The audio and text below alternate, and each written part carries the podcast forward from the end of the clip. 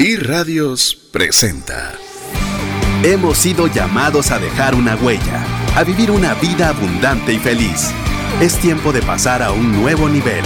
Es tiempo de una trascendencia financiera. Aprendamos a honrar a Dios con lo que tenemos a la mano para ser un canal de bendición a otros. Trascendencia financiera. Hola, mi nombre es César Tánchez y como siempre un verdadero gusto poder compartir con ustedes un programa más de trascendencia financiera a través de las ondas radiales, a través de podcast y también a través de video. Hoy tenemos múltiples canales para poder compartir con usted principios que le ayuden a trascender financieramente. Y más aún en estas épocas donde cuando estamos atravesando crisis es cuando más conocimiento necesitamos tener para poder atravesarla de mejor forma y no solo para sobrevivir, sino también para salir mejor de ellas. Ese es el objetivo que tenemos aquí en el programa de trascendencia financiera, en el que lo animamos a que usted pueda ser parte de nuestra comunidad de trascendencia financiera, enviándonos su nombre y su apellido al WhatsApp dedicado a trascendencia financiera más 502 59 19 05 42. Pero como siempre, no estoy solo y espero que así sea la norma, nunca esté solo, pero tengo dos buenos amigos que me acompañan en esta oportunidad. Voy a iniciar con mi coanfitrión y amigo Mario López Salguero para que él se dirija a ustedes y los salude también. Pues César, muchísimas gracias. Siempre es un gran gusto, honor estar compartiendo con, eh, con, tu persona y poder darles valor a los oyentes. Les dejo un gran mensaje a todos que por favor espero que estén sanos, ustedes, sus familias, que estemos siempre cuidándonos y que pues pensemos no solo en temas negativos, sino que empecemos a pensar cómo los temas positivos van a cambiar nuestra mentalidad para, para poder lograr crecer y pues trascender financieramente. Así es, y en esta oportunidad, Mario, no estamos solos, tenemos un invitado, tengo la, oportunidad de poderle presentar a un amigo, el cual ya tengo buenos, buena cantidad de años de conocerle. Eh, en el cual, pues, ah, por algunos aspectos laborales comenzamos a conversar nuevamente que ya les va a contarle él un poco, pero también estuvo un tiempo por acá, luego otro tiempo viviendo en otro país y, es, eh, y, conversando sobre un tema en particular, pues dije, tiene que estar en el programa para compartirnos su experiencia y voy a permitir que él se presente con ustedes y a la vez nos cuente un poquito de su persona. Bienvenido, Pablo Juan, al programa de Trascendencia Financiera. Hola a todos, ¿qué tal? Mucho gusto. Mi nombre es Pablo Juan, gracias por, por la bienvenida, César y Mario. Pues yo soy un emprendedor. Empecé este emprendimiento hace alrededor de ocho años y simultáneamente siempre me he caracterizado por tener otro empleo, un empleo, pues en este caso en una multinacional. Entonces hoy voy a tener el agrado de compartir con, con ustedes y con las personas que nos están escuchando algunos consejos que les pueden de ser mucha utilidad para adaptarse a esta situación nueva que estamos viviendo. Perfecto, Pablo. Muchas gracias y seguramente vamos a ir ahondando porque solo nos contaste multinacional, solo nos contaste emprendimiento. pero vamos a ir conversando los detalles. Y para los amigos que se están preguntando cuál va a ser el tema de hoy, pues estamos en una serie que le pusimos, eh, realmente pensamos con Mario, suele suceder o no, Mario, que pensamos en uno o dos programas y resultan cinco y seis. ¿Qué te parece? Me encanta el hecho de que con una idea se vuelven hasta series de 6, 7 programas. Así que la, verdad es que nos da mucho gusto, con mucho entusiasmo. La verdad es que lo hacemos con mucho amor hacia, hacia, hacia ustedes, poder darles contenido, darles valor. Y sí, lo, lo malo es que cada vez construimos, empezamos con una idea pequeñita, cuando sentimos se nos vuelve un monstruo donde hacemos los, los eh, minutos, los cinco minutos expresa al final del programa donde queremos tanto contenido que darles de que se nos vuelve hacia ametralladora como hablábamos en otros programas. Así es. Y empezamos, obviamente, cuando eh, inicia el tema del coronavirus, donde nos obligan a, donde nos obligan por nuestro bien, lo voy a aclarar, eh, por nuestro bien a, hacer este toque de queda. Ya no podemos tener eh, una transmisión normal desde la cabina de radio. Tenemos que movilizarnos a las herramientas digitales y comenzar a hablar un poco para poder dar herramientas en esta etapa de coronavirus. Si usted nos está escuchando en cualquier otro momento, pues en lugar de coronavirus, póngale crisis y va a aplicarle exactamente igual. Entonces comenzamos desarrollando un programa, al cual sea, ya vamos desarrollando varios programas, entonces decidimos ponerle a la serie coronavirus. Así que la serie es coronavirus con algunas... Eh, temas que pueden ayudarle. Yo le animo a que busque en las principales plataformas de podcast, en Spotify, en Apple, en Google Podcast, eh, Podbean, iBox, que busque esta serie. Estamos hablando de cómo mejorar el mensaje, cómo adaptarse ante una crisis, eh, cómo aumentar sus ingresos, eh, que le pueden ser un buen complemento a lo que vamos a hablar el día de hoy, que es cómo adaptarse al cambio. Ese va a ser el tema que vamos a tener el día de hoy, porque no me van a negar cada uno de ustedes, y quiero oír su opinión, si es que estamos teniendo apenas un poquito de cambio en estos días. Hmm. Tal vez Pablo lo dejo que hable. Sí, yo creo que el cambio fue obligado, ¿no? No nos, no nos han preguntado, pero esta, este cambio que se vino de un día a otro ha tomado por sorpresa a varias personas, a varias empresas, a varias organizaciones y sin lugar a dudas, el, estoy convencido de que muchos sentimos pánico de qué iba a pasar ahora con nuestra forma de trabajo, nuestro estilo de vida, porque trabajar en casa no es lo mismo bañarse, vestirse, ir a trabajar al sofá, ir a trabajar a la oficina, ponerse el saco y quedarse en la casa que, desplazarse, ¿no? Entonces, bueno, de repente nos vamos a ir topando con este tipo de, de cosas positivas, como por ejemplo me ahorro el tráfico, eh, si madrugo ahora, yo tengo tiempo de, tomar el desayuno con mi familia, en un ambiente eh, familiar, compartir cosas que antes no podía compartir, eh, de igual forma el almuerzo. Entonces, este tipo de cosas son positivas, ¿no? Pero hay otras muchas más negativas, como el tema ergonómico. ¿Qué pasa si ya yo no tengo la comodidad de, mi oficina que tenía antes? Ahora yo estoy acostumbrado a, estar en mi oficina en el escritorio, pero no tengo las mismas eh, comodidades, qué pasa con la extensión del horario laboral. Entonces, ese tipo de cosas son sumamente importantes, ¿no? ¿Y vos, Mario, has trabajado más o has trabajado menos ahora con el teletrabajo? Uf, yo creo que se me triplicó el trabajo, pero te voy a utilizar una analogía de una película, César, para que veamos cómo es que yo siento que fue el cambio. Eh, hay una película que es de hace más o menos 20 años, que es de Tom Cruise y Nicole Kidman, que es de unos, ellos dos están eh, en, en, el viejo oeste eh, cuando están empezando a colonizar Estados Unidos. Y ellos, lo que la escena de esta película es que están cientos de carretas y caballos y gente en caballo, y lo que hacen es que les dan un estartazo y todos o le empiezan, les dan el banderazo y empiezan todos a correr para poder colocar una bandera y tomar posesión de un pedazo de tierra. Esto es como yo veo ahorita, como nos, como nos, este, esta crisis o las crisis en general, no importa cuál estemos, es lo que está pasando. Es que todos veníamos corriendo como a diferentes velocidades, unos a 100 kilómetros por hora, otros 50, otros a 20, pero todos nos pusieron ahora en un mismo lugar. Y es, eh, ese, ese, es como cuando están los, los caballos empezando a correr en una carrera, que están ansiosos, están nerviosos, están preocupados, que si voy a correr, que no voy a correr. Entonces todos ellos están ahorita, estamos todos nosotros en la misma, en la misma pausa. Y a partir de ahorita nos van a soltar y vamos a tener que ir corriendo. Entonces, tenemos, todos estamos preparándonos para no solo mantenernos vivos y sobrevivir a nivel financiero, sino que también estamos con la ansiedad de querer salir corriendo. Y lo peor es que no sé dónde es que quiero ir a correr, porque no sé cuál es mi pedazo de tierra que quiero ir a atacar.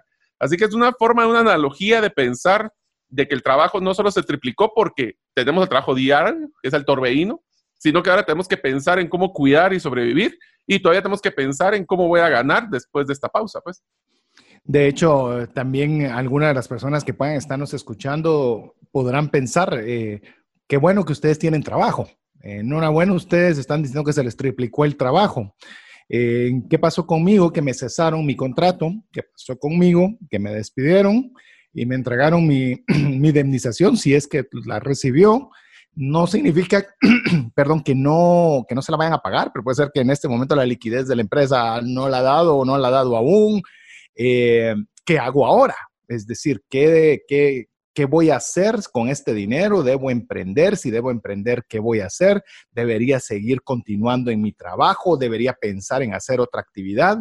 También puede ser que su empresa esté comenzando a tener cierto grado de inestabilidad y usted no sabe si van a poder seguir operando o si van a tener que reducir personal o van a tener que cerrar o van a tener que modificar. De eso es lo que queremos hablar el día de hoy qué poder hacer en escenarios de cambio. Yo creo, y, creo que es algo donde podemos nosotros comenzar a conversar sobre este tema, porque yo creo que hoy por hoy no hay nadie que, o muy pocos que puedan tener una gran certeza del futuro. Es decir, en mi caso todo está nítido, todo está re bien, eh, tengo claro qué va a suceder. Hoy estamos rodeados de incertidumbre. La pregunta es cómo vamos a actuar nosotros ante tanta incertidumbre, cómo podemos nosotros adaptarnos a, poder, eh, poder, ¿cómo podría ser? Sobrevivir no es la palabra que quiero decir. De alguna forma poder estar mejor equipados para poder pasar este tiempo difícil y poder ingresar al siguiente que va a ser después de la cuarentena. Tal vez con esto quisiera eh, comenzar que, preguntándole a, Pablo eh, que nos contes un poco de tu emprendimiento, tu emprendimiento, que le cuentes a la audiencia eh, cómo, cuál es tu emprendimiento, cómo fue que se dio origen a este emprendimiento y que culmines por lo menos esta parte de la historia, Pablo, en la forma en la cual este tiempo te ha obligado también a tomar medidas drásticas o diferentes o giros especiales para poder continuar operando.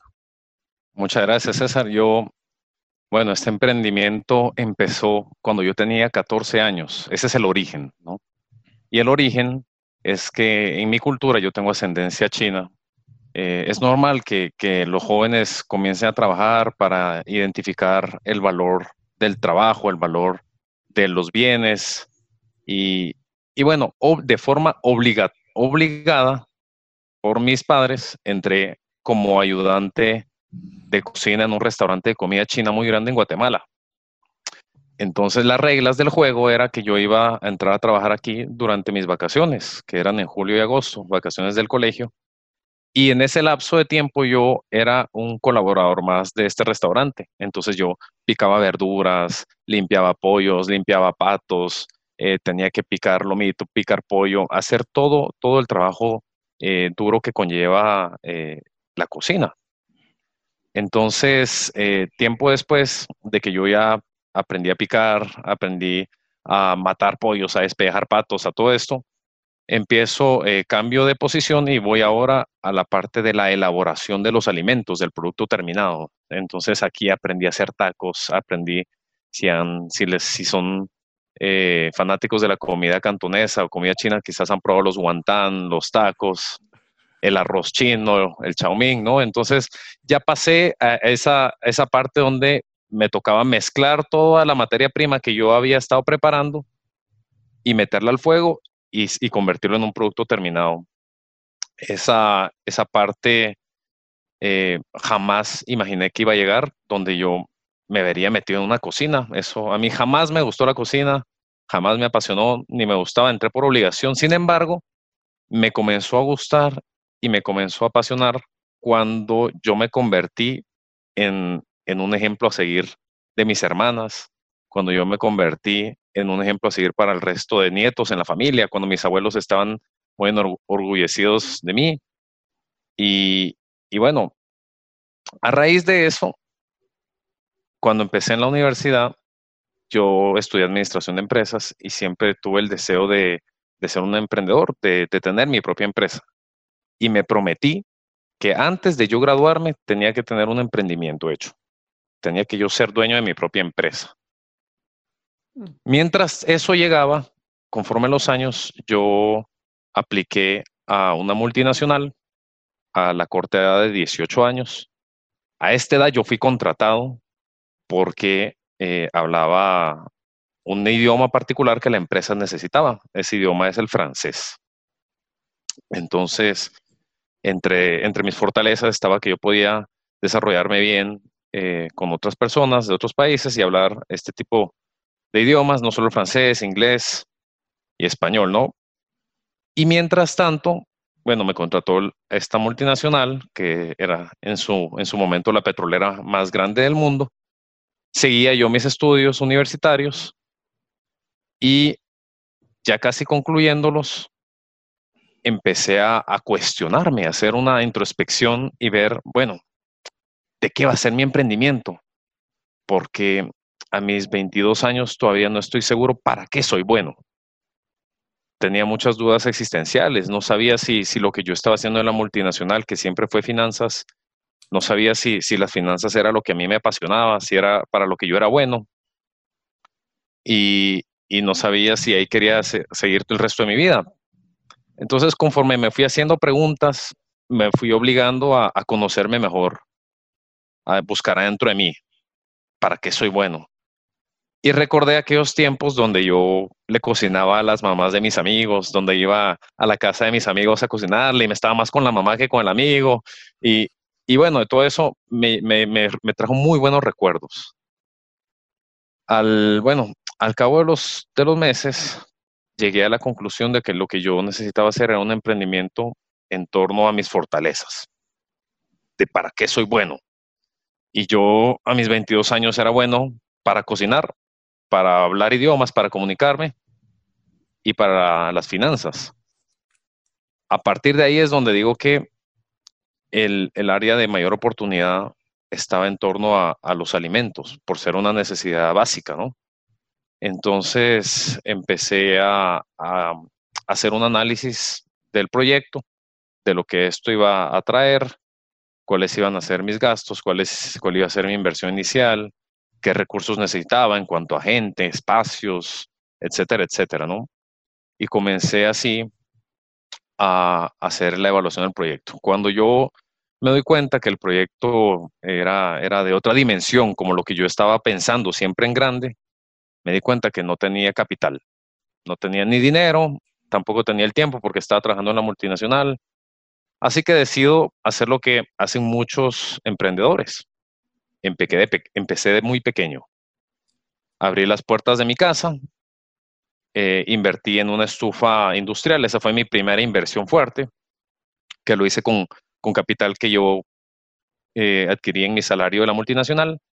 Y así empiezo un día sábado, César y Mario, abrí el garage de mi casa y sin rótulo alguno, empecé a vender comida china.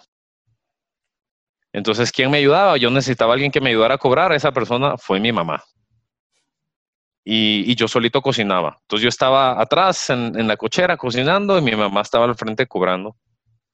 Eh, naturalmente, el primer sábado fue un sábado de pérdida, el siguiente también, y comencé a desesperarme. Pero entendí que la paciencia en estos, en estos momentos es sumamente importante. Y fue así como ya el tercer sábado se acercó un guatemalteco, ya aprendí también que había que poner un rótulo, ¿no? Que había que anunciar de que aquí había comida, porque la gente no iba a llegar solo así.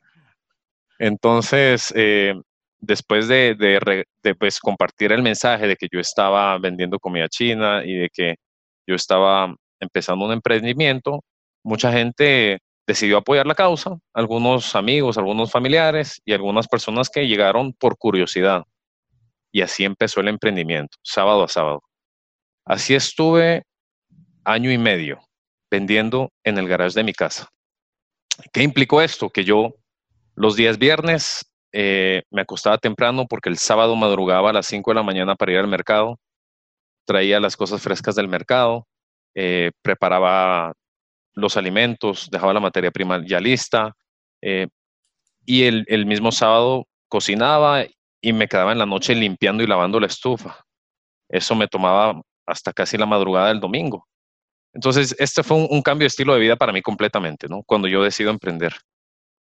Y, al pasar de los años, eh, en la multinacional me mandan a otro país a un proyecto fuerte, un proyecto grande, que en aquel entonces yo no sabía de qué se trataba, y era el inicio de la migración de las operaciones de Guatemala a otro país.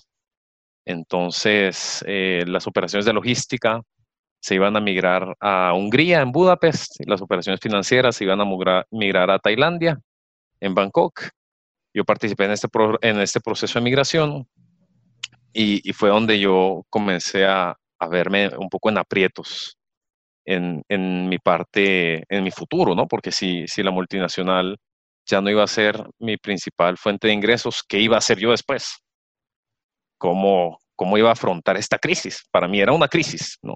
no solo para mí, sino para mis compañeros de esta multinacional. Todos estábamos en la misma crisis y una crisis muy parecida a la que se vive hoy.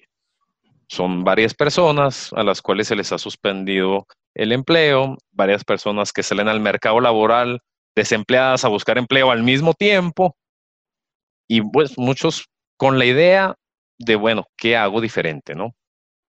Entonces, cuando, cuando la empresa anuncia formalmente la migración, muy transparente, ¿no? La multinacional se portó demasiado bien con todos los colaboradores y todos salimos amando a la empresa más que nunca.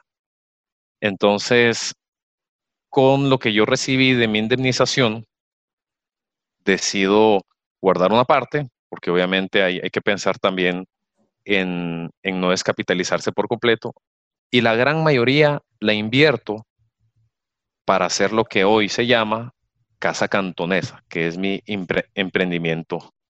Es un restaurante de comida cantonesa con capacidad para alrededor de 200 personas en mesas. Y esto nos ha servido pues no solo a mí, sino también como ingreso principal para mi familia. Aquí trabajan mis padres, mis hermanas, y mis hermanas adoptaron el mismo estilo de trabajo que yo. Una también trabaja en una empresa aparte, privada, y trabaja para el restaurante. Y así los tres hemos ido cultivando y aportando al restaurante. Eh, Pablo, me, me, parece genial tu historia, inspiradora. De hecho, estoy anotando bastantes aprendizajes personales de lo poco, porque hay todavía mucho más de lo... Ahí vi a Mario también que también está anotando eh, muchos de los aprendizajes que estamos teniendo con esa parte de la historia que vamos a seguir ahondando. Vamos a hacer unos pequeños anuncios antes de, continuar, porque tengo más dudas, pero antes de ir a, esta información importante, Mario, ¿querías decir algo brevemente? No, básicamente el, el, concepto bien interesante, Pablo, que quisiera que cuando regresemos de, en, el siguiente, en la siguiente sección es que platiquemos también un poquito de cómo fue esa mentalidad de estar trabajando, cómo manejaste ese, yo le digo el malabar de estar trabajando en una multinacional pensando cómo no descuidaste tu trabajo en la multinacional para empezar el emprendimiento. Y yo tengo una seria duda. Si tu familia tenía un restaurante de comida china, ¿cómo fue de que a la hora de ver tu emprendimiento no generó ruido con tu familia, verdad? O sea, si fue un reto manejar ese balance y cómo definiste que eran tus prioridades para poder emprender. Así que te diría que ahí vamos a tener bastante que platicar todavía. Es más, lo único que dijiste es que tenés un montón de dudas y eso que yo no planteé las mías. Por cierto, ah, Pablo, te vas a dar cuenta, te vas a dar cuenta, Pablo, que aquí tenemos mucho que anotar, ahí Mario también, y nos gusta estar aprendiendo constantemente y estamos aprendiendo mucho de, tu historia de vida y sé que seguramente la audiencia también. Eh, amigos, queremos, antes de pasar a, seguir escuchando la historia que nos está compartiendo, historia de vida, eh, Pablo, Pablo Juan, Queremos recordarle que usted puede ser parte de nuestra comunidad en WhatsApp. Solo tiene que enviarnos su nombre al WhatsApp más 502 59 19 05 42. Así también le animamos a que se una en oración y lectura bíblica junto a la 98.1 FM. Estamos convencidos de que aunque estemos atravesando momentos difíciles, con Dios seguramente venceremos. Hola, te saluda César Tánchez y tengo una pregunta para ti. ¿Te gustaría ir más rápido y más lejos en tus finanzas? ¿Te gustaría tener finanzas saludables y mantenerte así? Esa es la razón por la cual te animo a que tú puedas profundizar cinco pasos para una vida abundante y feliz a través de leer este libro con el mismo nombre, más rápido y más lejos en sus finanzas. Estoy convencido que este libro te ayudará a establecer tu propósito, a liberarte de gastos y de deudas y de muchas herramientas que serán importantes para que puedas tener una vida abundante y feliz. Puedes adquirir este libro en las principales librerías de Guatemala y si tú vives fuera de las fronteras de nuestro país, puedes hacerlo a través de Amazon en versión digital o en versión física. Espero que tú puedas disfrutar de esta experiencia para tener una vida abundante y feliz. ¿Te has preguntado qué pasaría financieramente si fallece la persona que genera los ingresos en casa? ¿O si se tendría el dinero suficiente para afrontar una enfermedad u hospitalización en tu familia?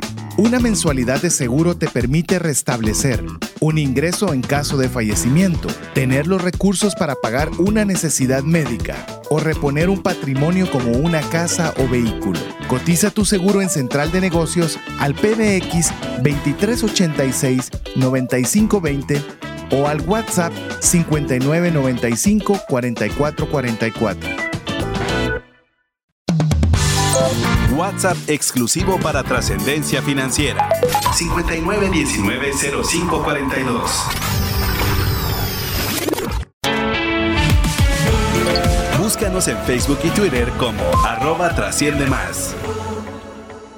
Es más, me hubiera gustado siempre, te, te cuento, Pablo, con Mario procuramos siempre tener algún obsequio para nuestra audiencia. Hoy me hubiera gustado decir, vamos a obsequiar una comida, eh, una comida de tu restaurante a alguien de la audiencia, o tal vez lo podemos hacer. Podemos hacerlo. Nos vas a, contar. Es más, podemos hacerlo. Es más, ¿por qué no, por qué no arrancamos, si quieres, de una vez, eh, con, seguimos con la historia? Eh, viene esta empresa y te dice, bueno, eh, de la forma cordial que lo hizo y demás, aquí está tu tiempo y ahora Pablo tienes que ver qué haces. ¿Qué sucedió ahí? Aquí, César y, Mario, hay dos caminos sencillos, ¿no? Bueno, el, camino es más fácil y cómo es, bueno, yo recibo la indemnización y la meto al banco. El banco hay varias herramientas, como lo puede ser un plazo fijo, como puede ser la adquisición de un pagaré, y el banco va a pagar el precio de tu dinero en retribución con una tasa. Y esa tasa es, el valor que tú vas a estar recibiendo mensual a cambio de, de darle al banco tu dinero. Esa es la solución más cómoda. La otra alternativa es invertirlo en un emprendimiento como lo hice yo.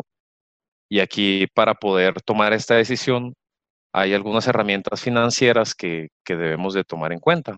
Yo, como siempre me gustaron los números y las finanzas, eh, puse todas las cartas sobre la mesa y saqué el valor actual neto del proyecto.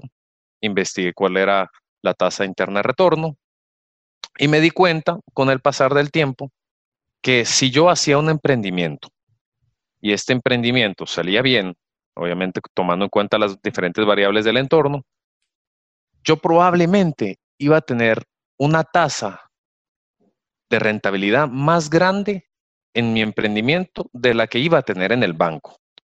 Porque sucede a veces que con la tasa que nos dan en el banco o en las diferentes entidades financieras, eh, también hay que considerar la llamada tasa de inflación, porque todos los años el precio eh, de las cosas incrementa de forma generalizada, en algunos países más que en otros. Y, esto ya cuando, tú consideras la inflación, te vas dando cuenta que lo que te está dando el banco en retribución es, es menos de lo que de lo que general, de lo que inicialmente se miraba en el número de la tasa, ¿no? Entonces te das cuenta que el emprendimiento es la mejor solución, la mejor alternativa. Y ahí es donde es súper importante regresar a ti y preguntarte el emprendimiento cómo nace. Para mí el emprendimiento nace dos factores principales. Uno, ¿para qué eres bueno? ¿Para qué eres extraordinariamente bueno? Debe de haber algo que Mario López es mucho mejor que Pablo y que César, y debe de haber algo que César es mucho mejor haciendo, desarrollando que Mario y que Pablo. Y, así sucesivamente. Hay personas que son extremadamente buenas para una cosa y otras para otra, y esa es la vida, ¿no? Es la riqueza del ser humano. Entonces, lo primero es saber para qué somos buenos. Y lo segundo es saber qué nos gusta.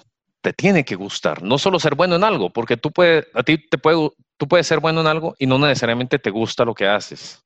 Y a ti te puede gustar algo y no necesariamente ser bueno. Pero cuando tú logras combinar el ser bueno con que te guste, encuentras algo que se llama pasión. Y cuando a ti te apasiona algo, es la primer señal de que debes emprender. Pablo, te quisiera hacer una pregunta sobre ese tema.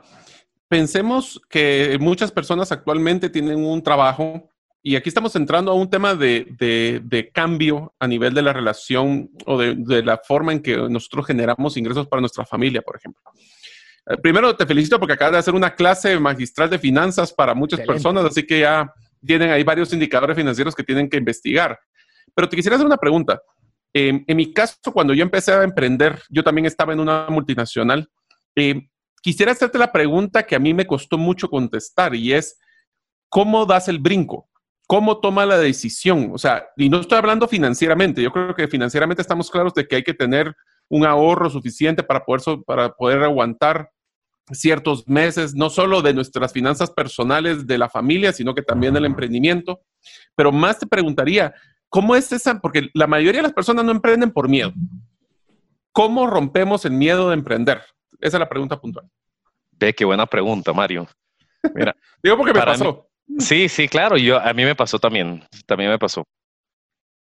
El, para mí el miedo a emprender se va sanando con, algunas, con algunos puntos. El principal es el momento, el momento histórico que, que está viviendo tu país o el momento que tú como ser humano estás atravesando. Si tú te ves ya en crisis, en necesidad y, y necesitas un ingreso, la crisis la ves como una oportunidad y eso te mueve. Ahí te mueves. ¿Qué pasa cuando no estás en crisis, cuando estás como, cuando el, entorno es bueno, cuando la economía está creciendo? Ahí es donde es más difícil tomar la decisión de emprender, porque estás bien, ¿cierto? Si tú estás bien, no necesitas emprender. Entonces, en ese momento la decisión está basada en tu fortaleza. Es decir, yo sabía antes de emprender de que yo era bueno cocinando y que me apasionaba y que tenía la competencia y el conocimiento de montar una cocina industrial y armar un equipo. Yo lo sabía. Entonces, esa seguridad que tú, tú vas adquiriendo te da el impulso de tomar la decisión. Y, la gran pregunta aquí que yo después vuelvo a, a recalcar es, ¿y qué haces cuando, cuando con tus debilidades? Porque bueno, yo, una de mis fortalezas era, era cocinar, pero mi debilidad más grande era la parte de mercadeo y ventas. Yo no manejaba bien redes sociales. Entonces, ¿cómo hago yo para desarrollar una debilidad? Al final, si yo me voy enfocando en mi debilidad, César y, Mario, no es que la vaya a volver fortaleza, eso tal vez pasa en los libros, pero en la realidad, si yo me enfoco en mi debilidad, solo voy a hacer que sea menos débil. Pero no, nunca la voy a convertir en una fortaleza, ¿no? Entonces, cuando te vas dando cuenta de, tus debilidades y, estás consciente de, de, que eres débil en esto, la forma de combatirla es buscando personas que sean fuertes en esto. Y vas armando un equipo de trabajo. Porque el emprendimiento no lo armas solo, Mario. El emprendimiento es darte cuenta de que tú eres muy fuerte en algo, que debe ser el centro del negocio. Y cuando te das cuenta de que eres débil en otras áreas, la decisión te mueve, que te mueve es, yo necesito encontrar aquellas personas que complementan mi idea. Y cuando ya tienes el equipo armado, un equipo de trabajo, que no necesariamente pueden ser socios, son asesores, asesores que te van a ir eh, dando ideas de cómo, de cómo mejorar en diferentes aspectos en los cuales no tienes la fortaleza en este momento cuando tú vas armando ese paquete que se vuelve un combo al final, ahí tomas la decisión. Pablo, em, estás hablando que obviamente fue un momento de crisis en el, lo que empujó para que tuvieras este emprendimiento. Eh, bueno, luego el, eh, el, restaurante comienza a generar, a hacer un emprendimiento que comienza a tener eh, un, un, buen auge, un buen empuje, a, a hacer un emprendimiento que está generando. Y resulta que ahora viene una situación que se llama coronavirus, donde obviamente la industria de restaurantes dice, bueno, pues hay que cerrar, no podemos recibir personas. Tienes meseros, tienes personas, no sé si tenías cocineros también. Eh, cuéntanos un poco qué fue lo que hiciste o lo que estás haciendo, mejor dicho, porque no ha terminado este tema, cómo eh, esta nueva crisis te obliga a tomar decisiones diferentes y a innovar dentro de algo que ya de alguna forma ya había entrado en un estado, en un estado tranquilo. Gracias, César, por la pregunta. Esta definitivamente ha sido una decisión sumamente difícil, pero el tiempo de reacción ha sido clave.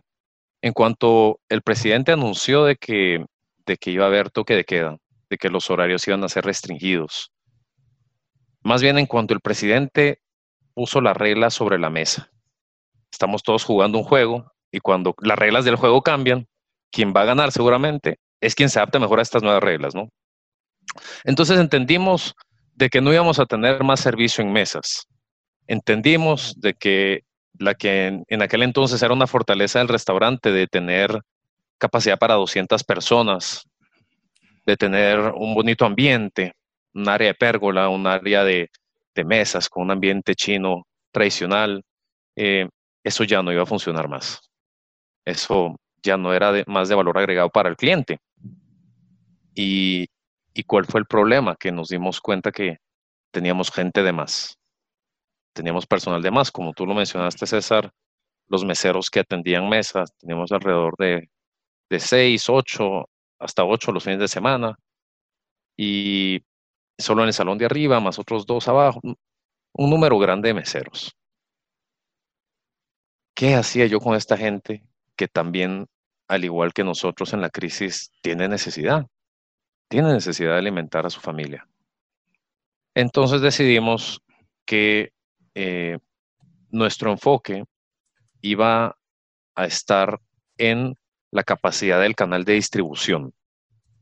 Pensamos cómo podemos mantener la misma venta o subir la venta a través de un nuevo canal de ventas, que ya no va a ser en, las mesas, sino tiene que ser ahora servicio a domicilio, porque la gente, porque el comportamiento de los clientes es quedarse en casa y lo que está incentivando el gobierno y nosotros mismos es quédate en casa. Entonces ahí el, mensaje fue claro.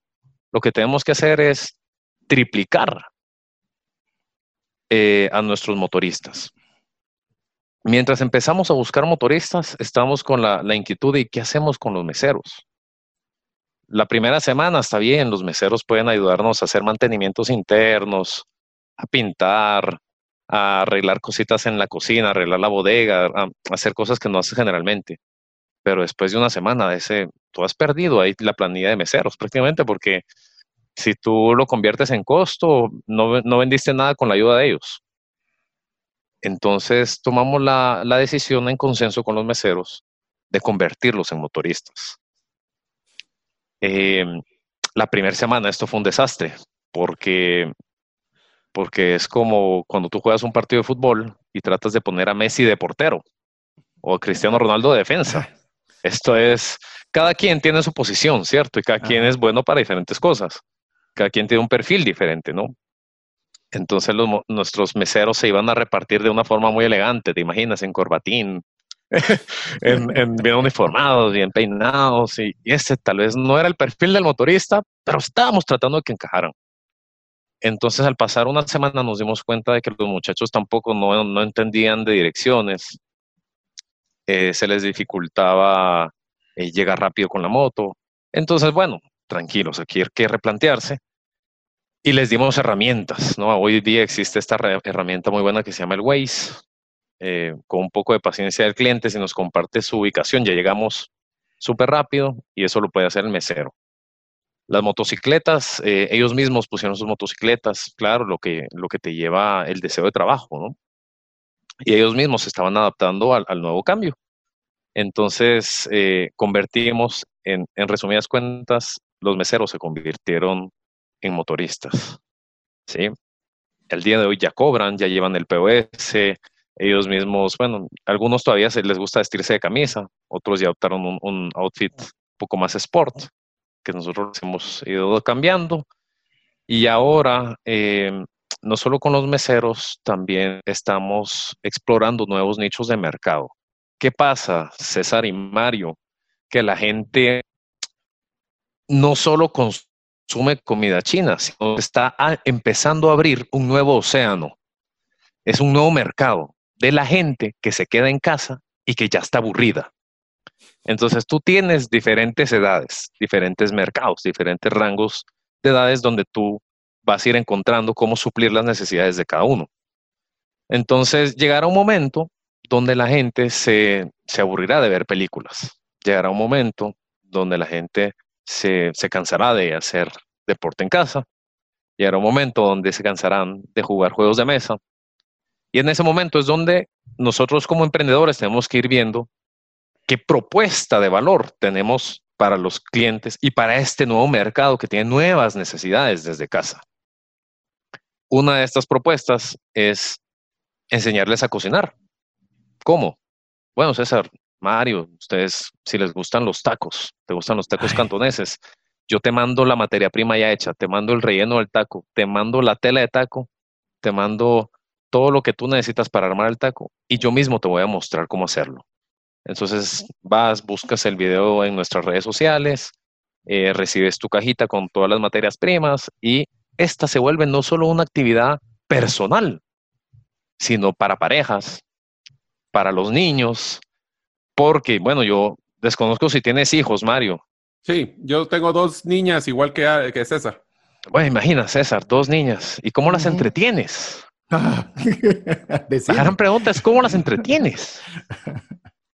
¿Cierto? Creativamente. te toca, te toca, ¿no? Ajá. Entonces, una de nuestras alternativas, una de nuestras propuestas de valor es, bueno, mira, que los niños cocinen. Hay algunos niños que están descubriendo una nueva vocación, una nueva pasión. Hay algunos niños que están descubriendo que les gusta el arte, entonces pintan. Otros niños descubren que les gusta la música, entonces aquí hay diferentes nichos, hay diferentes oportunidades que es momento de empezar a ver. ¿Sí? Yo te diría, Pablo, de que uno de los, de los, de las grandes bendiciones que nos está dando esta crisis es que nos está dando el tiempo para poder pensar y ser creativos, porque de otra forma nosotros estamos en el torbellino del día a día, corriendo con todo lo que es tal vez importante, eh, o mejor dicho, urgente, pero no necesariamente importante, nos está tomando la oportunidad de poder pensar, no solo planificar, sino que hasta cuestionarnos nuestro estilo de vida, pensar qué cosas son las que me gustan, que no me gustan y lo que estás mencionando. Yo te quisiera hacer una pregunta. Hay muchas personas, o qué recomendaciones les darías a esas personas que ahorita están pensando, que están en una relación laboral y que están pensando, pues no, no tenemos ningún tipo de garantía, ninguno de nosotros, de poder tener esa estabilidad, están pensando en poder emprender, ¿Qué son esas, eh, esas etapas? Ah, ya nos mencionaste las primeras dos, que es ver qué es lo que es tus fortalezas, qué es lo que te apasiona, pero a nivel de modelo de negocio, ¿qué son esas cosas que deberíamos de enfocar eh, para poder identificar qué es un buen emprendimiento y qué no? Perfecto, muchas gracias por la pregunta, Mario. Yo considero que es sumamente esencial eh, entender de que estamos viviendo una era digital, una era tecnológica y, le recomiendo este, este libro que se llama Sálvese quien pueda, del escritor Andrés Oppenheimer. Ah, este libro te lo resumo así, mira qué interesante. Dice, si tú eres capaz de describir lo que haces hoy en día en 20 segundos, significa que tú eres un alto candidato a quedarte desempleado en el mediano plazo. Porque hay cosas como la inteligencia artificial que van a reemplazar tu trabajo. Te pongo un ejemplo muy sencillo. Si tú vas a un edificio o vas a, te desplazas en una zona empresarial y necesitas, tienes la necesidad de, encontrar un parqueo, te abre la, la, talanquera, un policía, y te da el ticket de parqueo, un policía, ¿cierto? Y, y, tú después tienes que sellar y pagar de acuerdo a la hora que dejaste ahí tu carro asegurado. Pues si yo describí esto en menos de 20 segundos. ¿Tú qué crees que es el futuro de los policías en las garitas? Desaparecerán. Se automatiza, ¿cierto? Hoy día vas, apachas la máquina, saca el ticket, abre la talanquera y, y entras, ¿no? Después, la única forma de salir es cuando tienes el ticket validado, cuando ya pagaste. Este tipo de cosas van a ir ocurriendo en varias profesiones, en varias actividades y en diferentes industrias. Y nosotros debemos de, tener eh, la competencia, la habilidad de ir leyendo las señales que nos está dando el mercado laboral, de ir leyendo esas pequeñas señales que hoy día se presentan poco a poco en pequeños detalles, en muy pequeños detalles. Entonces, ¿hacia dónde debe ir orientado nuestro emprendimiento? Hacia estas señales, hacia los cambios que está generando el entorno, el entorno en el que vivimos. Te doy otro ejemplo de otra señal. No sé, tal vez ustedes podrán decirme si tienen amigos o amigas que han salido de sus casas y viven ahora en un apartamento. ¿Tienen amigos que viven en apartamentos? ¿Sí? Sí. Sí. Claro, se ha, se ha puesto muy de moda, ¿no? Ya comprar una propiedad tan grande, una casa con tantas habitaciones, con tantos metros cuadrados, tal vez ya no es del gusto de todos. Y, y la vivienda, mm, la vivienda vertical, pues en, en edificios se ha puesto muy de moda. Pero además de vivir en apartamentos, se han dado cuenta que estos hogares, porque se vuelven hogares, son unipersonales. Ujú. Es un apartamento para una persona. ¿Cierto? Sí. Sí. ¿Y qué pasa? Esta es otra señal. Mira cómo yo como restaurantero interpreto esto. Significa que la porción de mi arroz chino, que tal vez César, tú te lo comes entero, ¿no? César, tú te lo acabas, pero, Seguro que sí. pero la porción de mi arroz chino le va a alcanzar a un hogar unipersonal para el almuerzo y para la cena. Significa que yo mismo estoy canibalizando mi producto porque me va a comprar solo en el almuerzo. ¿Te das cuenta qué poderosa es esa señal? Sí. Excelente. O sea, vas a ¿Qué? poder tener porciones más pequeñas y vender dos veces el mismo, la misma cantidad de producto, por decirlo así. No es que lo vaya a hacer porque hay otro tipo de clientes que ha, ha- ha etiquetado la comida china por ser barata, por ser abundante, por ser familiar, por ser rica. Y ese, esas características no pueden perderse tan rápido, me explico. Sí. Hay personas que si tú no les das volumen, no les gusta. Ok, te voy a Pero contar una, una anécdota. Pablo, para, para, para ir sobre esa estrategia. Eh, como algunos de los oyentes ya saben, pues yo estoy involucrado en el tema de, de paisajismo y tema de plantas eh, por, el- por el, el negocio de mi esposa. Y te voy a contar que nosotros, por ejemplo, sobre el mismo concepto de lo de los de los de la edificación vertical y el, todo el, el- el concepto que mucha gente está viviendo ahora en apartamentos, nos dimos cuenta que estaba cayendo las ventas de plantas para jardines. Y actualmente hemos sacado unas jardineras específicas para eh, huertos urbanos y para poder sacar eh, especies. Entonces ahora ya no tienes que ir a, pues, a comprar especies afuera, puedes producir las tuyas. Pero fue lo mismo, estar pendiente de ver cómo cambian esos patrones, porque nos dimos cuenta, ok, sí, y, y yo les daría una recomendación a todos los oyentes. Si ustedes están viendo dentro de su emprendimiento, si están viendo dentro de su negocio, o si son un, un colaborador y están viendo cómo la empresa se mueve, es bien importante no solo ver por qué es que si está cayendo las ventas, preguntarse por qué, sino es qué está pensando el cliente.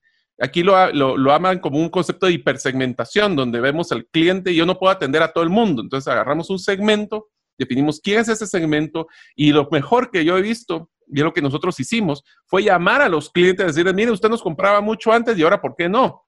Y entender qué son sus comportamientos y su cambio de comportamiento. Ahorita te diría de que uno de los factores más grandes de éxito que van a tener las empresas es agilidad y creatividad, pero estar pendiente de los patrones que están cambiando de los consumidores. Y te voy a dar una frase que me encanta, que es para, para pasarle ya la palabra a César. Eh, me encanta la frase que dice que la forma de construir un futuro es escribiéndolo hoy. Excelente. Entonces, yo, nadie sabe lo que va a pasar en el futuro, pero si quieres tener un futuro y predecirlo al 100%, mejor si lo escribes tú. Así es. A ver, eh, ya estaba por decirle a Mario, me toca, me toca, me toca, me toca. ya tenemos que hacer algunos anuncios eh, que tenemos importantes para usted, pero hoy quiero hacer algo aquí, como Mario ya se acostumbró, me gusta sobre la marcha comprometer, así que comprometamos sobre la marcha. Mi estimado Pablo, eh, como ya tenemos que dar estos anuncios, ¿me puedes decir en qué zonas eh, es que puedes eh, dar servicio a través del restaurante? Claro, estamos en zonas 11, zona 7, cubrimos todo lo que es el naranjo, en zona 10, zona 14, zona 13. Ok. Por En, esas zonas. son- sí, Ok, amigos, si usted vive en Guatemala, eh, vive en cualquiera de las zonas que Pablo mencionó y quisiera ganarse un comida suficiente para 150 quetzales, ¿será una buena cantidad, Pablo? Sí, súper, con eso comen una familia. dos o tres personas, sí. Ah, Ok, 150 quetzales y usted nos escribe al WhatsApp dedicado de trascendencia financiera queriendo participar para un vale de comida china, pero no es cualquier comida china. ¿ah? Ponga usted. ¿cómo es? ¿Cómo es Pablo? ¿Cómo fue que me lo explicaste a mí? Ponga en Google mejor restaurante de comida china en Guatemala. ¿Qué tal? Eso, eso. Muy Eso bien, es- César, excelente. Eh, eh, esa es la referencia, hágalo. Guardando la humildad, César, guardando la humildad. No, simplemente te referiste a, qué dice Google, no qué decías vos. Entonces, que si usted nos escribe al WhatsApp dedicado a trascendencia financiera y vive en esas zonas, porque no podemos enviárselo a otra zona, puede ser usted uno de los gana, un ganador de un vale por 150 en alimentos para que usted pueda comer de esta deliciosa comida y ser parte no solo de escuchar la historia, sino también de degustarla. Su mensaje tiene que ingresar antes del día viernes 24 de abril. Como se escucha en podcast también, entonces puede ser que lo esté escuchando en cualquier otra fecha. Vive en Guatemala, nos escribe al WhatsApp dedicado de trascendencia financiera. Yo quiero participar por el vale de alimentos eh, por 150 quetzales antes del día 24 de abril. Entonces usted puede ser el ganador de un vale de 150 para una deliciosa comida china llevada directamente a su casa. ¿Cuál es el número? 59190542. Le repito, 59190542. Solo nos tiene que indicar, yo deseo participar para poderme ganar un vale de 150 quetzales. Rápidamente, Pablo, ¿en qué zonas? Zona 7, zona 11, zona 13, zona 10, zona 14, todo el naranjo. Perfecto. Así que escríbanos al WhatsApp dedicado a trascendencia financiera, más 502 59 19 05 42. Tiene hasta el viernes 24 de abril y por la vía de WhatsApp estaremos indicando quién es la persona ganadora para que Pablo pueda enviarle directamente el premio ofrecido. Queremos recordarle también que usted puede unirse en todo momento en oración y lectura bíblica junto con la 98.1 FM. Estamos convencidos que aunque estemos atravesando un tiempo desafiante, seguramente con Dios venceremos. Hola, te saluda César Tánchez y tengo una pregunta para ti. ¿Te gustaría ir más rápido y más lejos en tus finanzas? ¿Te gustaría tener finanzas saludables y mantenerte así? Esa es la razón por la cual te animo a que tú puedas profundizar cinco pasos para una vida abundante y feliz a través de leer este libro con el mismo nombre, más rápido y más lejos en sus finanzas. Estoy convencido que este libro te ayudará a establecer tu propósito, a liberarte de gastos y de deudas y de muchas herramientas que serán importantes para que puedas tener una vida abundante y feliz. Puedes adquirir este libro en las principales librerías de Guatemala y si tú vives fuera de las fronteras de nuestro país, puedes hacerlo a través de Amazon en versión digital o en versión física. Espero que tú puedas disfrutar de esta experiencia para tener una vida abundante y feliz. ¿Te has preguntado qué pasaría financieramente si fallece la persona que genera los ingresos en casa? ¿O si se tendría el dinero suficiente para afrontar una enfermedad u hospitalización en tu familia? Una mensualidad de seguro te permite restablecer un ingreso en caso de fallecimiento, tener los recursos para pagar una necesidad médica o reponer un patrimonio como una casa o vehículo. Cotiza tu seguro en Central de Negocios al PBX 2386 9520 o al WhatsApp 5995 4444. WhatsApp exclusivo para trascendencia financiera. 59190542. Búscanos en Facebook y Twitter como arroba trasciende más. Yo no tengo la menor duda y creo que Pablo nos está dando buenas, buenas ideas. Eh, cómo podemos irnos adaptando. Menos mal, Mario dijo Pablo que no es mercadólogo. ¿Qué te parece? Yo creo que, es humildad, porque la verdad es que sí creo que, tiene, tiene una, chispa. Lo que pasa es de que es bien simpático y eso lo veo con todos los emprendimientos. Los emprendimientos más exitosos cuando tú hablas con el dueño o el emprendedor y se le nota las estrellitas en los ojos cuando habla de su bebé. Entonces, es, esa es parte de la pasión que mencionaba Pablo. Eh, Pablo, te quiero contar que yo ya soy cliente de ustedes. La verdad es que ya he probado la comida porque cabal mi casa queda en la zona 11 y, ya lo he probado y la verdad es que sí es muy, muy buena, pero quisiera hacer una pregunta sobre eso.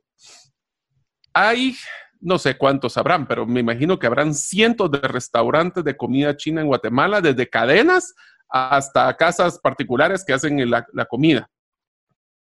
¿Qué es lo que llaman en Estados Unidos el valor único de diferenciación ¿O por qué, si yo te pregunto, tengo ganas de comer en un restaurante de comida china, ¿por qué el tuyo es diferente de los demás? Ese es el concepto que quisiera que discutiéramos sobre el valor único de diferenciación, porque hoy por hoy el tema más simpático que vamos a tener es de que como ahora estamos todos sobre la esperando que levanten el, la salida para salir corriendo, los que se logran diferenciar son los que van a ganar. Entonces, ¿cómo podemos diferenciarnos y cómo se diferencia tu restaurante, por ejemplo? Excelente, excelente pregunta, Mario.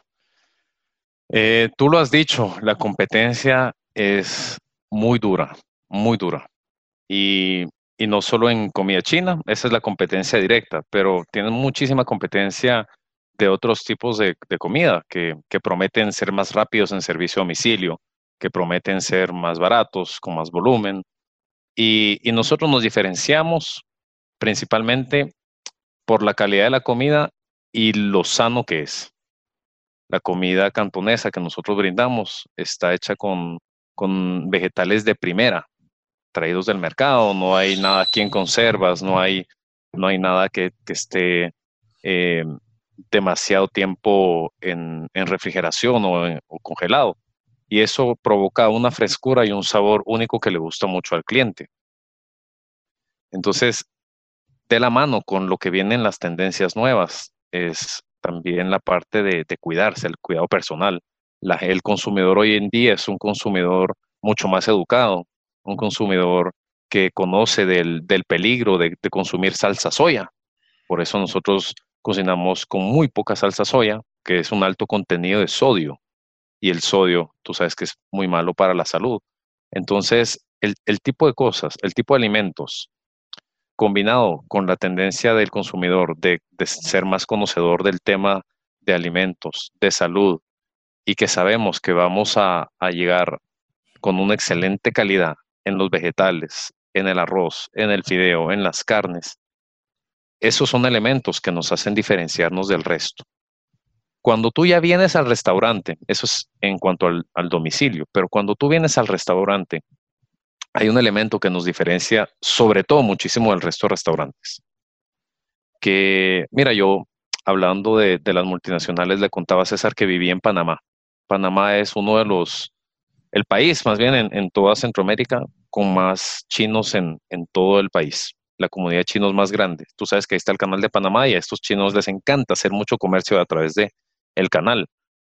Entonces, Panamá es el único, el único país, toda Centroamérica, donde tú puedes ir a un restaurante y desde que tú entras, el policía es chino, la recepcionista es china, el mesero es chino, el cocinero es Todos son chinos en ese restaurante. Es una coherencia total, una coherencia total, Mario. ¿Qué pasa en nuestro caso? Por ser este un emprendimiento y un negocio familiar, tú entras en recepción, hay un chino, es una de mis hermanas. En la administración hay un chino también. En el área de mesas hay otra china, que es otra de mis hermanas. Yo que soy el, administrador de la cocina, soy chino. Y está lleno de chinos, pues. Lo que, tú, lo que tú buscas cuando llegas a un restaurante chino es ver chinos. Si no, mejor te vas a un italiano, ¿cierto? si no, mejor te vas a unas hamburguesas. ¿Sí? Y, y este tipo de, bueno, solo esto ya crea un ambiente, el ambiente que busca la gente, ¿cierto? Pero otro muy particular es que eh, lo que yo te comentaba de, buscar un equipo, de, complementar personas que te ayuden a, complementar tu idea y tus debilidades, es que yo soy bueno en la cocina, en la parte operativa, en la producción. Y una de mis hermanas mira la parte de mercadeo y ventas ella decide a qué canales de distribución, decide a qué zonas, decide en dónde se invierte, en dónde no se invierte. Ella mira el mercado de ventas. Mi otra hermana mira la administración y recursos humanos. Entonces, ella entrevista a la gente, ella dice, estas personas necesitamos, qué perfil de gente es, qué características debe tener, etcétera, etcétera, ¿no? Esas son cosas que yo no manejo al 100%. Entonces, en la parte de recursos humanos y administración me ayuda una de mis hermanas, en la parte de mercado y ventas redes sociales lo mira otra de mis hermanas, en la parte de servicio al cliente está mi mamá y, mi papá que me ayuda en la parte de producción en la cocina conmigo, ¿no? Entonces, esto se ha, se ha distribuido de tal forma que toda la familia está metida en todas partes del negocio. Y no hay mejor forma de garantizar un éxito del negocio que cuando lo tratas como si fuera propio, como tuyo. y, y nosotros estamos ahí garantizando la calidad, el servicio y la satisfacción del cliente. Pablo, te diría de que, perdón, te diría que una de las grandes diferenciaciones de tu emprendimiento es desde el nombre. No estás vendiendo comida china, estás vendiendo comida cantonesa. Correcto. Y ahí creo que es un gran diferenciador sobre, el, bueno, chinos, acuérdate que aquí es un tema de percepción de valor y ahí César le voy a dejar que termine con su pregunta y que sea el que dé los comentarios mercadológicos, que es el experto, pero el tema que estás vendiendo a un nicho de mercado sobre un producto diferenciado. Porque si fuera un restaurante del otro, el comida china 18.0, pues te comparan por precio, porque no hay un valor de diferenciación. Pero desde el momento que le dijiste que es una casa cantonesa, comida cantonesa, la persona pregunta, ah, bueno, ¿y eso qué, qué tiene diferente de la comida china? Entonces ahí le dejo a César para que pueda hacer su análisis mercadológico, pero, pero la verdad es que, es desde ahí. Fíjate que voy a, voy a, antes de hacer yo mi pregunta, voy a permitir que Pablo te la responda, porque es una buena, una buena inquietud de hacer por qué el nombre eh, se hizo intencionalmente como una forma de diferenciación, Pablo. El nombre nace de, que yo empecé cocinando en mi casa y el restaurante no es nada más que mi propia casa adaptada, adaptada.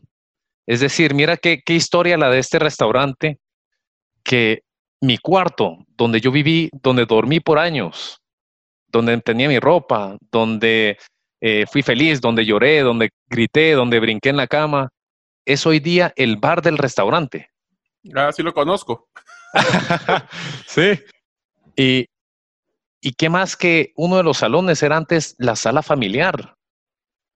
Y la cocina fue en, un, un, día, fue un jardín. Entonces, cada ambiente de, este restaurante era una parte de la casa y tiene una historia y cuenta una historia. Entonces ahí empieza el concepto casa. Y cantonesa es que del, del lugar es, es, un, es una región del sur de la China que se llama Cantón, una ciudad, y de ahí es de donde nosotros somos provenientes. Por eso quisimos vincular la parte de casa con, con nuestro origen que es cantonés. Y ese es el tipo de comida que nosotros hacemos. Porque más al norte hay otro tipo de comida que puede ser Szechuan, Hunan, y son tipos de comidas más, más picantes, eh, más fritas, no necesariamente llena de, vegetales y tan colorida, porque allá en el norte de la China hay un poco de frío. Tú sabes lo que la gente hace para quitarse el frío, come más picante. Eso te acelera el metabolismo. sí. más grasa, te acelera el metabolismo. Entonces, eh, la parte de Cantón es más una zona tropical, un poco calor, donde se dan muchísimas vegetales y, eso caracteriza mucho la comida, ¿no? Que es, que es muy sana. De ahí sale el nombre casa cantonesa.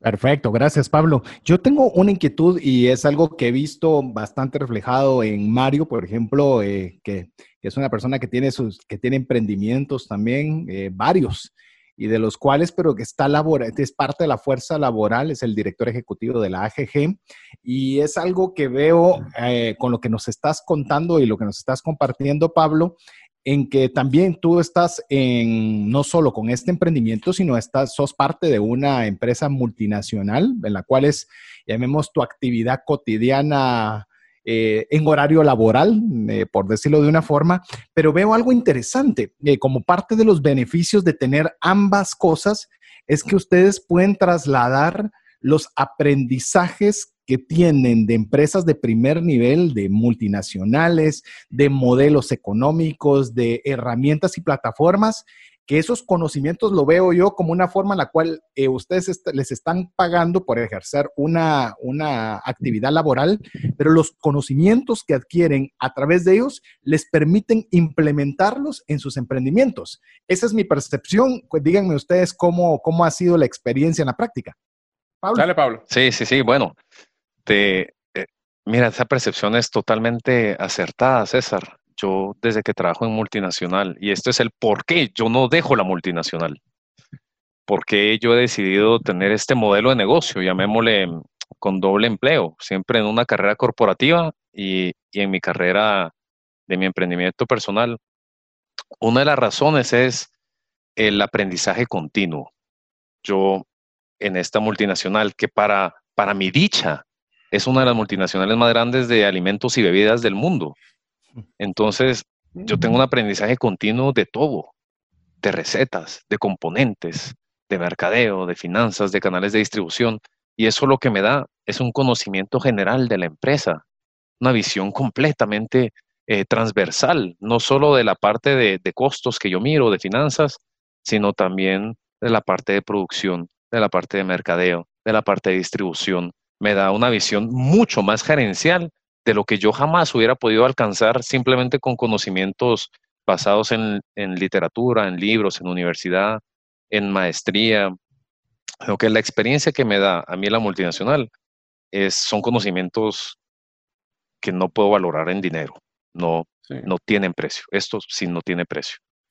Yo te diría, eh, César, para contestarlo, en mi caso sí, también definitivamente me mantiene actualizado pero como vos sabes, en mi caso es un tema más de aporte, es un tema de que a través de la Asociación de Gerentes de Guatemala quiero dejar un legado de un mejor país y un mejor eh, grupo de gerentes que puedan salir exitosos.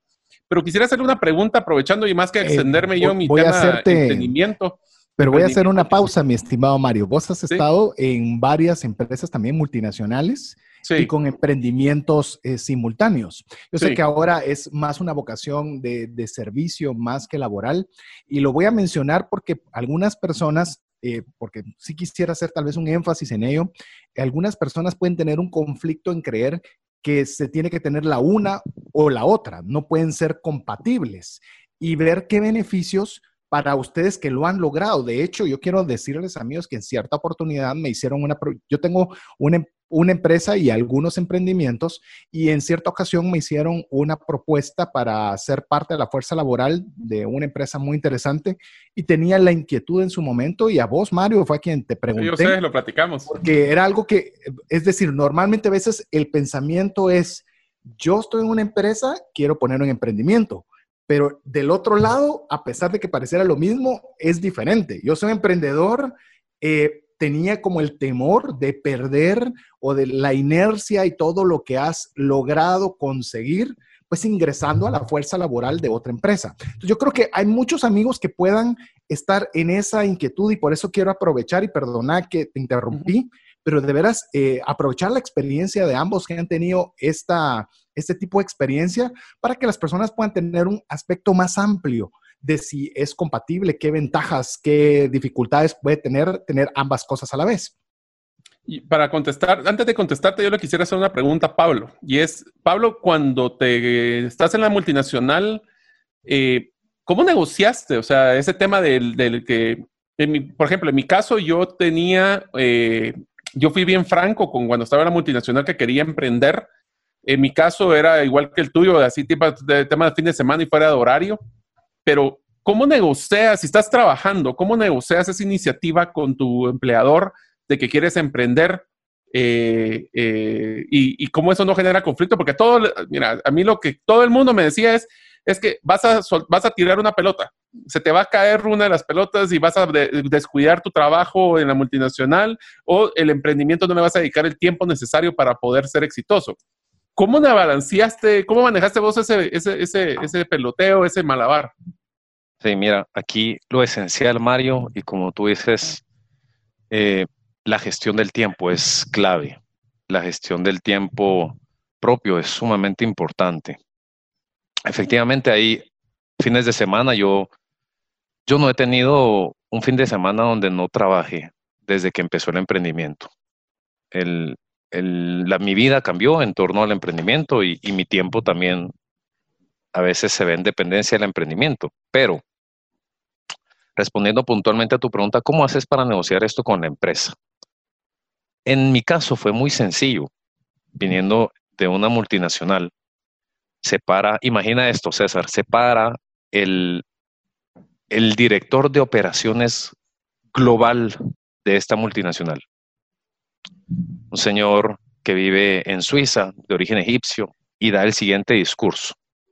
En, sus en, ese discurso, lo que estaba haciendo era invitando a todas las personas que trabajaban en, el, en, en la parte de operaciones a ser emprendedores. Ah. Él los estaba invitando. Cuando yo escucho eso, me da un clic. Digo, ah, él quiere más emprendedores en su equipo. ¿cómo así? ¿No? Y continúa su discurso.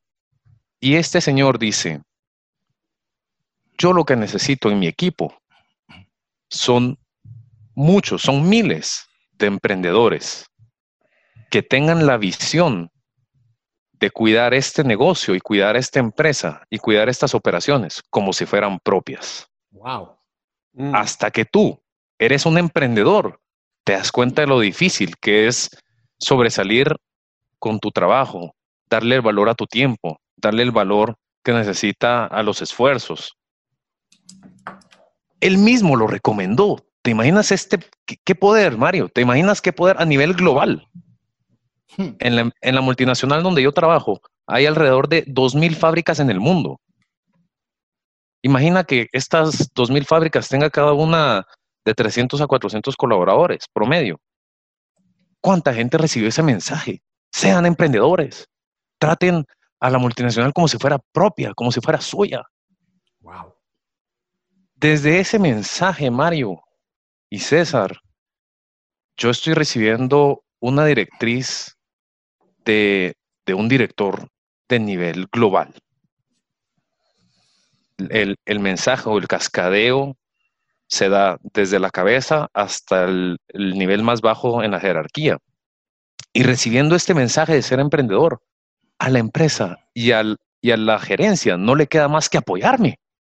Claro, porque no apoyarme sería algo incoherente con el mensaje que dio el director, ¿cierto? Sí, sí. Y te diría yo, Pablo, que un, un, en mi experiencia y por el tiempo un poquito rapidito es, eh, a mí me cambió la vida cuando yo estaba trabajando en el call center, en un call center, se llama Transactel, y voy a decir el nombre porque realmente fue un aprendizaje muy bonito donde el presidente de la institución nos retó a tener el, chip empresarial y de emprendimiento.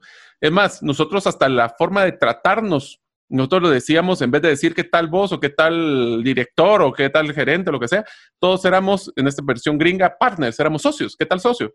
¿Cómo está socio? Y entonces hasta nuestra forma de platicar se volvió así. Eh, yo les daría una recomendación a todos los que están tratando de emprender en paralelo con su trabajo y es que deben de motivar a que su jefe deje de pensar que el trabajo y la efectividad de su trabajo se mide en horas trabajadas y más en un concepto de efectividad de objetivos. Correcto. Eh, yo fui bien claro, por ejemplo, en la GG, de que yo sabía que era emprendimiento porque tenía mis empresas, pero en otra, en la empresa anterior, yo fui bien claro, le dije, mire, yo quiero emprender, pero usted dígame qué es lo que espera de mí, yo se lo cumplo. Y si usted me da la flexibilidad de que si en algún momento tengo cierto grado de flexibilidad horario, yo me comprometo a que no bajo el, el rendimiento. Y definitivamente lo que mencionaste es uno de los retos más grandes para muchos de los emprendedores que tienen ese modelo emprendimiento romántico, que dicen, yo ya no quiero ser mi, que nadie sea mi jefe, yo voy a ser el jefe, no quiero horario. Jóvenes, no hay horario. Y aquí Pablo lo acaba de mencionar. Y todos son tus jefes. Y todos son tus jefes porque ahora son tus clientes, cabal. Entonces, Pablo lo acaba de mencionar. O sea, cuando, a mí me tocó, y le voy a poner el ejemplo, con el tema de los mantenimientos de los jardines verticales. O sea, no les quiero ni contar la cantidad de veces que me miraban a las 3 de la mañana colgado en un arnés haciendo mantenimiento en un, en un centro comercial porque no podíamos trabajar en horarios donde habían clientes. O sea, eso es el tema del compromiso. Y voy a terminar con un último pedazo. Y el, lo que mencionó Pablo de su pasión es lo que yo llamo el salario emocional. Y es donde nosotros nos damos cuenta que para que un emprendimiento sea exitoso, no todo es dinero. O sea, el ganar dinero no es tu fin, o no debería ser tu fin. Es el requisito indispensable para poder mantenerse jugándose en este juego. El que no es rentable no juega, punto. Pero tu meta es generar ese retorno emocional de satisfacción, porque le aseguro que Pablo y voy a hacer una apuesta con vos, de que te apuesto que tu satisfacción más grande es cuando alguien le llama y pasas por las mesas y dicen, mira, y escuchas a alguien que diga, qué plato más sabroso, me encantó la comida, estaba deliciosa. Eso te genera más que tener cinco quetzales más en la bolsa. Y eso es lo que me genera a mí, por ejemplo, cuando yo veo de que hay personas tomándose fotografías enfrente de mis jardines. Dije, ala, gran, eso es, eso es una satisfacción que nadie me la puede quitar. ¿Te ganó la apuesta, Pablo, o no? ganó la apuesta. de hecho, me decía, voy a decirlo ya que no lo dijo Pablo, eh, una de las eh, cuestiones que él le dedica más tiempo y disfruta más, parafrasear lo que me dijiste, así que lo puedes corregir si no lo dije adecuado, Pablo, es cuando miras cada uno de los comentarios que hacen relacionados con el restaurante y la comida, que es algo que le das, una de las cosas que le das más valor dentro de todas tus actividades.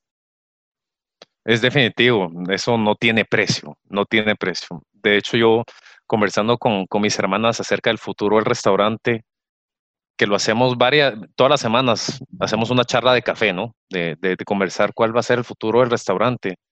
Cada vez nos planteamos más de que, de que nos mueve la fama, nos mueve eh, que la gente se deleite. Eso es lo que en verdad nos, nos mueve y nos motiva y es lo que hoy día nos está motivando a, tener esta visión de querer ser el primer restaurante de Guatemala en tener una estrella Michelin. Estamos haciendo los esfuerzos grandísimos, estamos con temas, eh, ambiciones grandes, muy grandes. Hay un largo camino que recorrer. Por lo menos tenemos el qué, que queremos lograr. Ahora estamos trabajando en el cómo, ¿cierto? y esto va a ser un camino fuerte. Nadie dijo que iba a ser fácil, pero en los emprendimientos hay que ponerse la, barra alta, si no, no, vas a llegar, ¿sí? Yo te diría una, Pablo, hay una, te dejo dos, dos temas. Uno es que yo aprendí de que cuando nosotros poníamos retos muy grandes, la primera pregunta que hacíamos era, ¿y por qué no? O sea, rompemos el concepto de que podemos hacerlo, pero una persona me corrigió y me dio una retroalimentación, me dijo, mira, deja de pensar cómo no, porque eso es una connotación negativa. Mejor pensar cómo sí. Como sí, correcto. Y quisiera tirarles una idea a todos nuestros oyentes, y esto te digo porque el lunes, de la, y todos los lunes lo voy a implementar ahora, y quisiera, eh, eh, César, que en tu caso también lo implementaran, es una recomendación muy buena, es, ahorita estamos viviendo un momento de muchas noticias negativas, muchas noticias, bombardeos de, en redes sociales, desde temas de los pacientes, de los que están viviendo, los que están muriendo, desde la crisis que se está cayendo las ventas, que hay que modificar.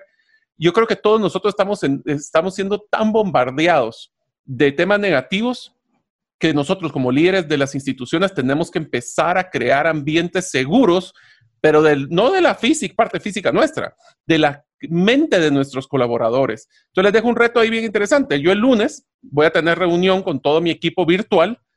Todos vamos a tener un café en la mano eh, en este caso de, las diferentes empresas, y vamos a hacer lo que nosotros en el, en el call center hacíamos, que se llamaba el, el, viernes de no malas noticias.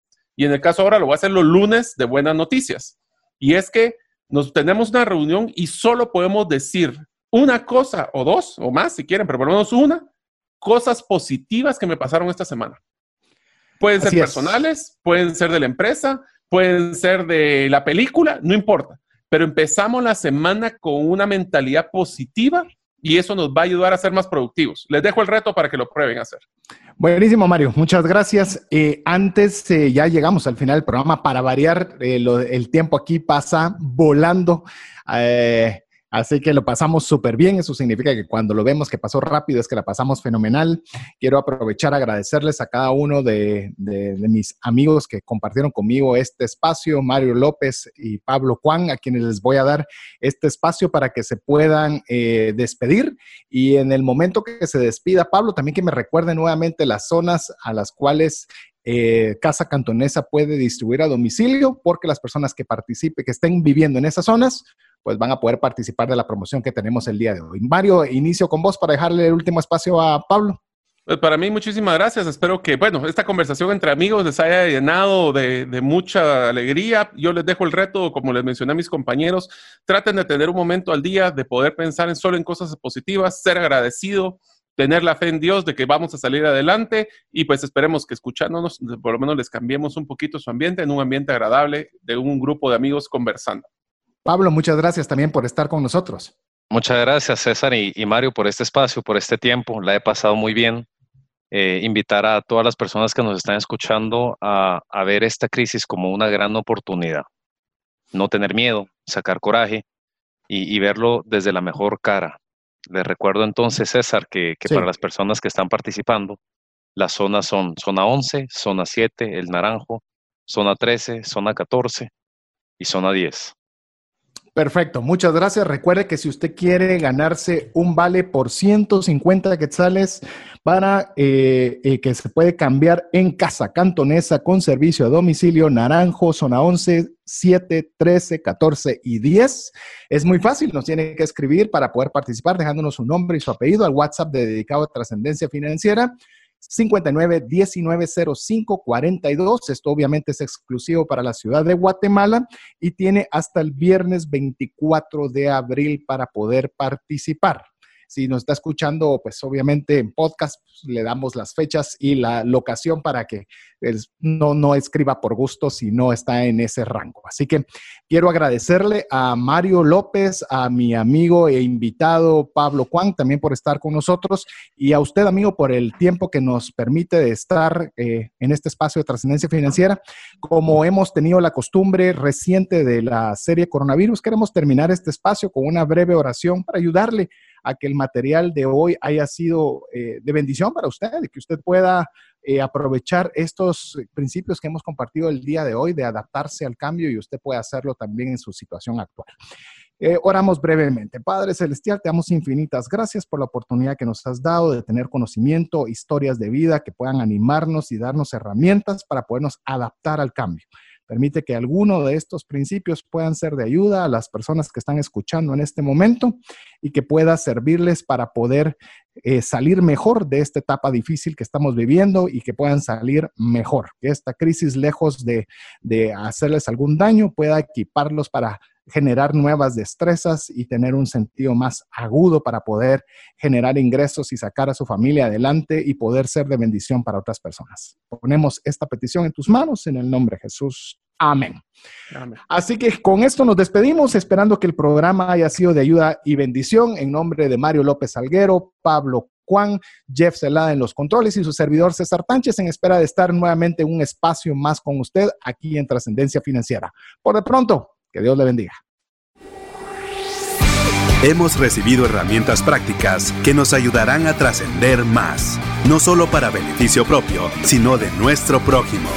Esto fue Trascendencia Financiera, porque honramos a Dios cuando usamos bien los recursos que administramos. Hasta nuestro próximo programa. Esta es una producción de iRadios Guatemala Centroamérica.